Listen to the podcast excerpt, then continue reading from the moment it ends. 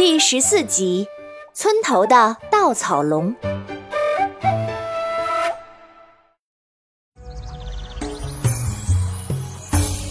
Hello，大家好，我是你们喜欢的安娜妈咪。上集咱们讲到满舅舅帮受伤的白鹿妈妈做了新窝巢，这时当当闻到了树林里有熟悉的气味，便拖着阿妹走近。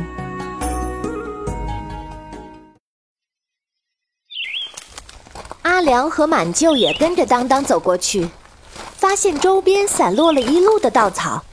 满舅觉得奇怪：“哎，这山里怎么会有稻草？”阿良走到山西边，大喊：“满舅，快看，这里有个龙头！”鹅卵石边上，石堆里露出一个破烂的稻草龙头。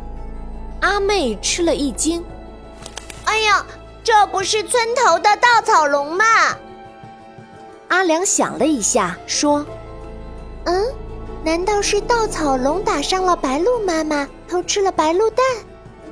满舅摇摇头说：“不对，稻草龙可是我们赤竹镇的守护神，不可能偷吃白鹿蛋，更不会自己飞到这里来，一定是坏人偷了稻草龙扔在这里的。”阿良很疑惑。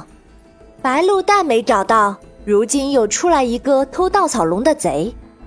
坏人为什么要偷稻草龙？难道他们跟偷白鹿蛋的人是一伙的？他捡起稻草龙头，说：“嗯，不如我们一起去看看村头的稻草龙还在不在了。”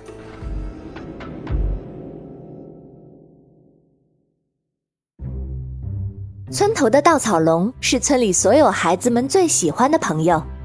每年秋收后，大人们都会用竹篓加稻草做成一条龙，盘在村头的稻田里，一直放到第二年的夏天，再点上火把送到赤竹河里，保佑运出河的粮食平安到达，再运回来卖粮换的货物。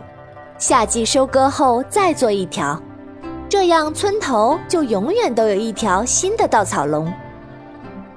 春天来了，阿古爷爷会给稻草龙的眼睛嵌上月光宝石。初一到十五的夜里，发光的宝石跟灯笼一样明亮。但是过了十五，宝石就会变成普通的石头，晚上也不会再发亮了。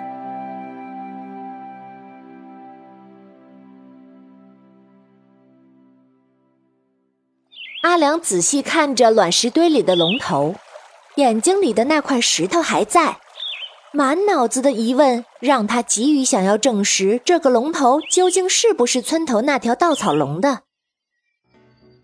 于是他们安顿好白鹿一家，驾着竹龙匆忙飞离了凤凰山谷，落回到船屋。阿良姐妹迫不及待地一路小跑到村头，稻草龙头果然不见了。只剩下残缺不全的龙身，阿良很气愤。可恶，究竟是谁偷的？满舅舒了一口气，笑了。哈哈，也许是台风刮过去的，也不一定啊。可能正好砸到了白鹿家。阿妹也舒了一口气，说道：“嗯，幸好不是稻草龙偷的白鹿蛋，吓死了。”满舅摸摸他脑袋，说：“好了，也许白鹿蛋是被台风刮走的，白鹿妈妈是为救宝宝才受伤的。”两姐妹和满舅一起把捡来的稻草龙头装回去，又找了新鲜的稻草和鲜花藤蔓，将稻草龙装饰一新。夕阳照在田埂上，蜻蜓在稻田的青穗上盘旋，两姐妹一边唱着童谣，一边追着蜻蜓。欢天喜地的回家了。